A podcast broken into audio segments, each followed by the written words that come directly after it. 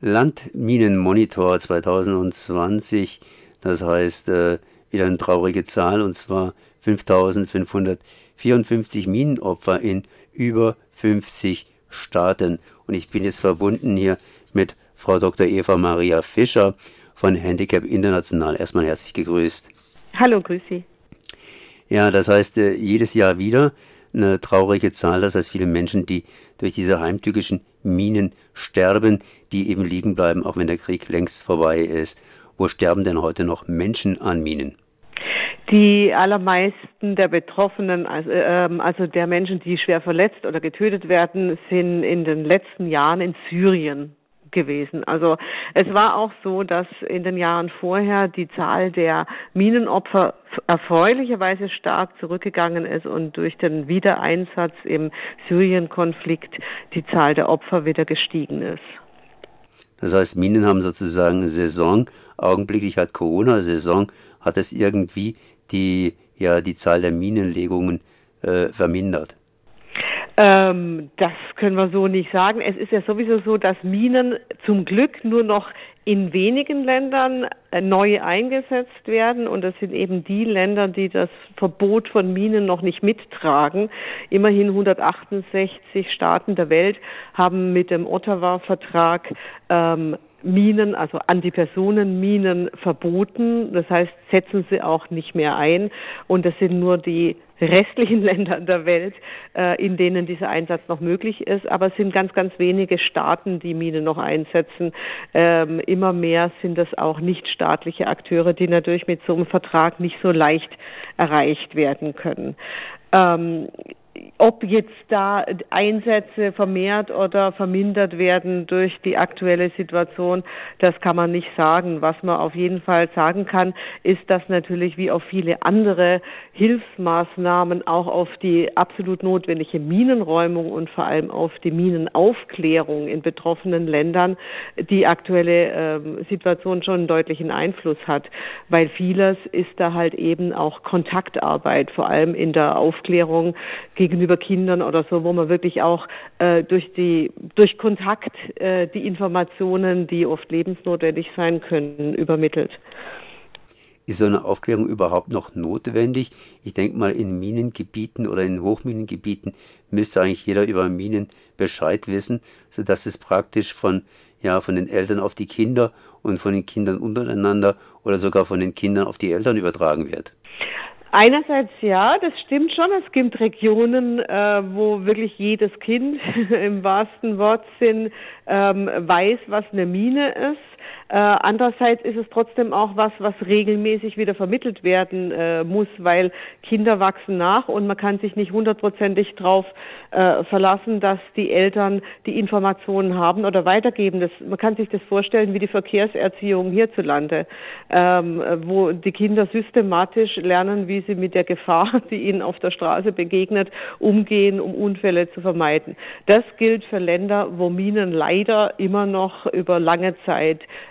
äh, liegen. Es gibt aber eben auch immer wieder, und ich redete ja von Syrien, wo es die meisten Unfälle gibt, es gibt aktuelle Konfliktregionen, wo die Menschen auch innerhalb eines Landes auf der Flucht sind, wo die Menschen versuchen, über Grenzen zu fliehen. Und das sind Situationen, äh, wo die Menschen nicht unbedingt ähm, darauf eingestellt sind oder die Informationen haben, wie sie sich verhalten äh, müssen.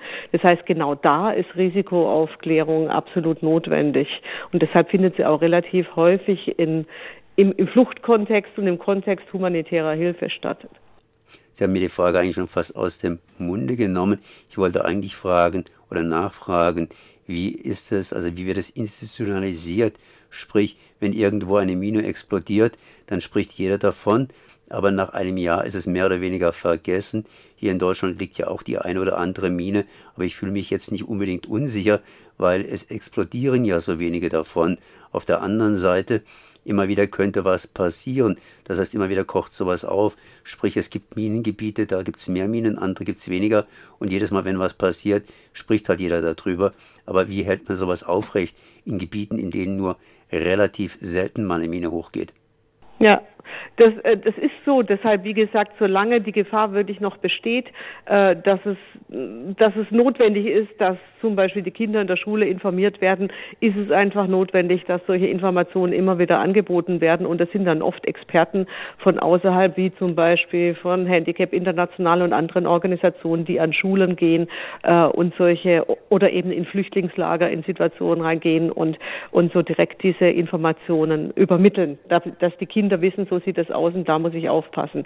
Und es geht ja auch nicht nur um äh, industriell gefertigte Minen, sondern es werden immer mehr improvisierte Minen verlegt und das ist noch gefährlicher insofern, dass die jetzt nicht unbedingt alle das gleiche Aussehen haben. Das heißt, da muss man einfach grundsätzlich auf die Gefahr aufmerksam machen und sagen, nicht alles, was irgendwie interessant aussieht, in die Hand nehmen. Das ist leider lebensnotwendig in einer Nachkriegsregion. Was hat sich jetzt in den letzten Jahren in Sachen Minen verbessert? Ich meine, die Anzahl der Opfer ist glücklicherweise etwas zurückgegangen, noch nicht äh, aus, also noch nicht total zurückgegangen, aber etwas gesunken. Es gibt neue Methoden. Ich habe da mal gehört, dass man inzwischen Prothesen ja aus dem Computer, sprich aus dem Drucker herstellen kann und und und. Auf der anderen Seite, äh, man kann genauso gut im Internet heute die Anleitung für Bomben finden. Ja, so ist es. Also es ist grundsätzlich so, dass natürlich die, ähm, wir wissen, ich meine, es gibt weltweit Kriege, es gibt weltweit Gewalt, es gibt weiterhin Waffen. Ähm, gleichzeitig muss man trotzdem ähm, immer wieder versuchen, das zu ändern, was man ändern kann. Ein ganz großer Erfolg in der Richtung war eben, dass dass ähm, dass jetzt mittlerweile vor über 20 Jahren eine weltweite Kampagne es erreicht hat, dass Antipersonenminen äh, verboten wurden und dass jetzt 164 Staaten der Welt es getan haben. Das heißt auch, dass all diese Staaten diese Waffen nicht mehr besitzen, nicht mehr produzieren, nicht mehr damit handeln, nicht mehr einsetzen. Das ist ein großer, großer Fortschritt. Wir haben Ende der 90er Jahre ähm, noch noch fünfmal so viele Opfer gehabt, als wir heute haben. Das heißt, es sind Fortschritte und gleichzeitig sehen wir, dass dann neue Waffen entstehen oder neue neue Orte, wo wieder äh, Minen oder auch improvisierte Minen eingesetzt werden. Das heißt, ja, äh, man muss immer wieder auf die neuen äh, Gefahren reagieren, aber das heißt nicht, dass sich andere bestehende Dinge nicht auch verbessern lassen. Und da gehört wirklich auch der Minenverbotsvertrag stark dazu und eben auch die Minenräumung, weil es ist so, dass viele Länder der Welt, ich denke nur an Mosambik, äh, einst ein extrem vermintes Land, sind heute minenfrei.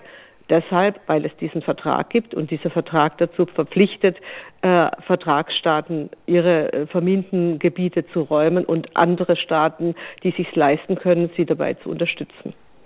Wie hat das Mosambik geschafft?